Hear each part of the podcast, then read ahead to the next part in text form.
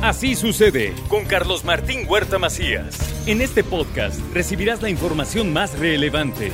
Un servicio de Asir Noticias. Y aquí vamos a nuestro resumen de noticias. La fiscalía catea una veintena de tienditas ubicadas frente al penal de San Miguel.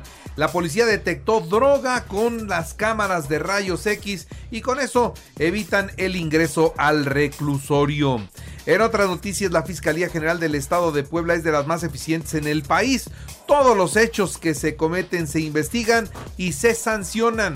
Fiscalía General del Estado más eficiente del país. Todos los hechos que aquí, delitos que aquí se cometen, se investigan, la mayoría se esclarecen y se sancionan. Y ahí puedo mencionarles un sinnúmero de casos. Todos los hechos de los cuales se formó una opinión pública sobresaltada fueron aclarados por la Fiscalía General del Estado.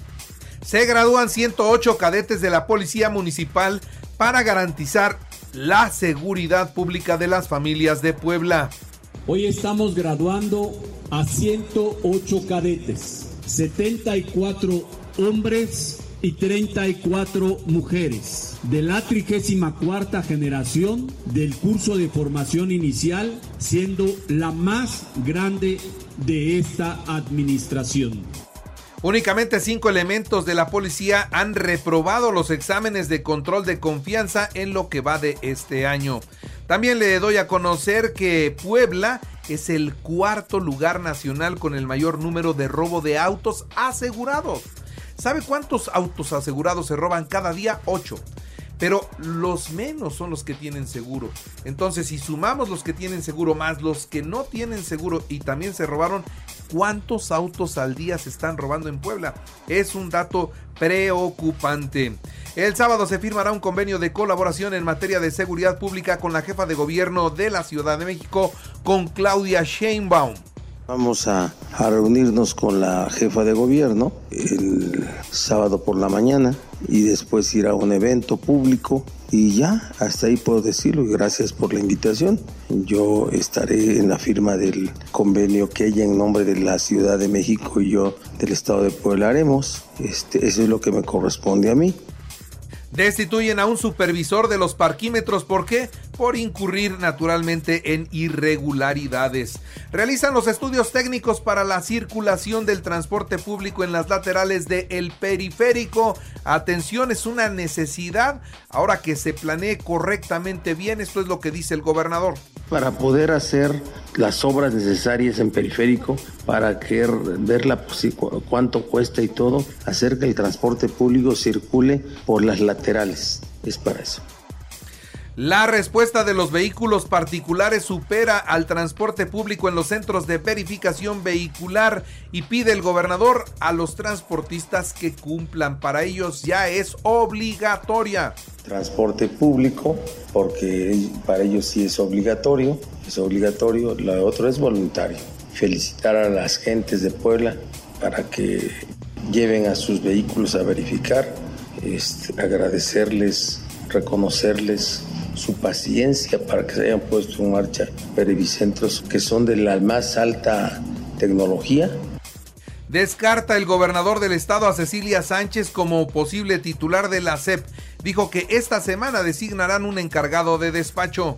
El doctor Melitón Lozano presentó su renuncia, me la hizo llegar, yo la admití, ¿sí? acepté su renuncia y bueno, la Secretaría de la Función Pública está asumiendo el control de las oficinas del secretario y de alguien, alguien más de la Secretaría. En esta misma semana estaremos nombrando a un nuevo encargado o una nueva encargada. Melitón Lozano le apostó a la CEP y a la candidatura de Morena, pero con ninguna de las dos pudo, dice Jorge Estefan. Si renunció fue por algo y es respetable. Desconozco el fondo del asunto, pero debe haber un motivo poderoso para que se haya dado. Entonces, pues yo espero que, que, sea para bien de la Secretaría de Educación el cambio y que quien llegue a la CEP no sea aspirante a la gobernatura y que se dedique a trabajar por la CEP. El Congreso del Estado celebra la sentencia de la Suprema Corte de Justicia de la Nación que valida el cobro del DAP aquí en el estado de Puebla. Esto que en algún momento le negaron a Eduardo Rivera, ahora se aprueba en la Corte y lo celebra el Congreso, así lo dice Sergio Céspedes. Y la Corte tendrá dos vertientes, ¿no? Que yo espero que sea la primera, de decirnos efectivamente es constitucional lo que hizo el Congreso del Estado, no afecta, no genera ningún tipo de impuesto, o en caso de que no, que nos diga, ¿sabes qué? Esta fórmula no es la adecuada, necesitan reponerla si quieren ponerla dentro de la ley de ingresos. Los partidos de oposición deben promover ciudadanos como candidatos. Esto es lo que dice Claudio X González de Sí por México en cada uno de los partidos de oposición y seguramente habrá cuadros ciudadanos también que van a contender para los diferentes puestos de elección popular en el futuro. Hay que alentar que existan cada vez más ciudadanas y ciudadanos participando en estos comicios y no me preocupa, habrá muy muy buenos cuadros, mucho mejores cuadros que los cuadros del oficialismo, eso les puedo asegurar. El Valle de las Catrinas en Atlisco se coloca en la preferencia de los turistas en esta temporada de Todos Santos. En 30 años se duplicó el número de personas con sobrepeso y obesidad en México. Esto es lo que dice la Facultad de Medicina de la Benemérita Universidad Autónoma de Puebla y realiza el ISTEP, el noveno trasplante renal del 2022. Un paciente recibió la donación de un familiar. Y sobre la vacuna, hoy, hoy miércoles es el último día de vacunación para los niños de 5 a 11 años de edad aquí en la ciudad de Puebla. Hoy último día están vacunando a los niños de 5 a 11 años de edad. Y le actualizo los datos COVID, 5 nuevos contagios, no hay muertos, solo 3 están hospitalizados y ninguno de ellos está grave. En la información nacional exoneran al Bronco de los delitos electorales, pero sigue vinculado a proceso por abuso de autoridad. 2023, eh, escuche usted esto, es que esto, este dato lo tiene usted que, que registrar. Son 223 años y 8 meses de cárcel para José Montiel Cardoso, responsable de participar en la banda de secuestradores de los Petricholet, quienes plagiaron y mataron a Fernando Martín hijo del empresario Alejandro Martín. Matan a balazos en un restaurante a Crispín Ordaz, expresidente municipal de San Luis Potosí. La Fiscalía General de la República se queda con cinco inmuebles de Caro Quintero. El Congreso de Guerrero aprobó el matrimonio entre personas del mismo sexo. Es el Estado 31, ya nada más falta Tamaulipas para que aplique en todo el país. La gobernadora de Campeche, Laida Sansores de Morena, acusó al senador Ricardo Monreal de traicionar a su partido en la Ciudad de México, pues promovió y financió a candidatos de otros partidos en la elección del 2021, como la alcaldesa en Cuauhtémoc. Ahí hubo mano negra y lo señala. Eso entre los morenistas están empezando a dar con todo. El presidente de la República responde a las críticas del Consejo Europeo a su reforma electoral y reprochó que por qué no criticaron en su momento los fraudes del 2006 y del 2012. Con eso dice quedan descalificados. ¿Qué nombre tendrá la nueva aerolínea de México, esta que pretende hacer el ejército mexicano? Pues buscan que se llame mexicana como la que desapareció por la huelga, ¿no? Mexicana y si no se puede usar el nombre de mexicana porque tiene derechos por supuesto, entonces mexica podría ser el nombre.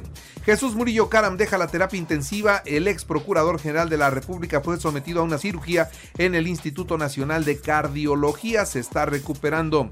El Senado aprueba en comisiones el fin del horario de verano, así que el próximo sábado en la noche atrasa usted su reloj una hora y ese ya será el horario que se nos quede para siempre. El próximo sábado, eh, cuando se vaya a acostar, atrasa usted su reloj una hora.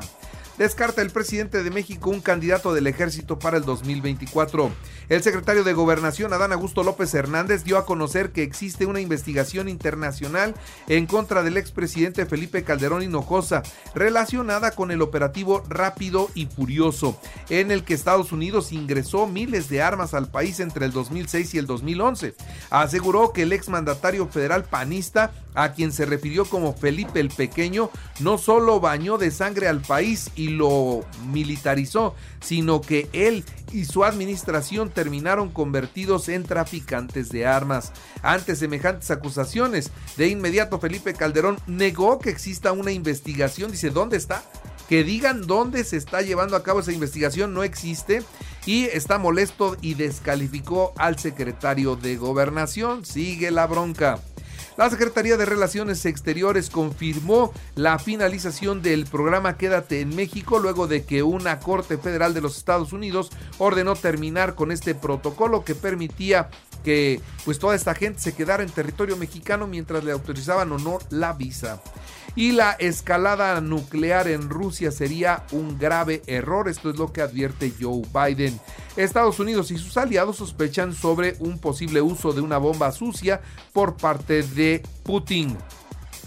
Y el Papa, el Papa Francisco lamenta naturalmente las amenazas sobre las armas atómicas. Vivimos un momento dramático a causa de la guerra en Europa, dice el Papa. En los deportes, Checo Pérez hizo vibrar a 130 mil aficionados en Guadalajara, hizo una exhibición en la Minerva. Jaime El Jimmy Lozano está cerca de convertirse en técnico de los Pumas. Marco Antonio Ortiz es el árbitro para el partido de ida de la final del fútbol mexicano. En la Champions, Leipzig 3-2 a Real Madrid. Benfica 4-3 a Juventus, Paris Saint-Germain 7-2 a Maccabi y Dortmund 0-0 eh, empató con el Manchester City. Hoy, Barcelona, Bayern Múnich a las 2 de la tarde, Ajax Liverpool, Atlético de Madrid, Bayern Leverkusen y Napoli Rangers, todos a las 2 de la tarde. Y en el deporte de Puebla, mire, fue presentada la primera edición de la carrera ciclista de San Andrés Cholula 2022. Será el 13 de noviembre a las 7 de la mañana y habrá cinco categorías. Y ahora le recuerdo que así sucede está en Radio y ahora puede escuchar a toda hora y en cualquier dispositivo móvil o computadora nuestro podcast con el resumen de noticias, colaboraciones y entrevistas. Es muy fácil, entre a la aplicación de Radio, seleccione el apartado de podcast, elija noticias y ahí encontrará la portada de Así sucede. Así sucede con Carlos Martín Huerta Macías. La información más relevante, ahora en podcast. Sigue disfrutando de iHeartRadio.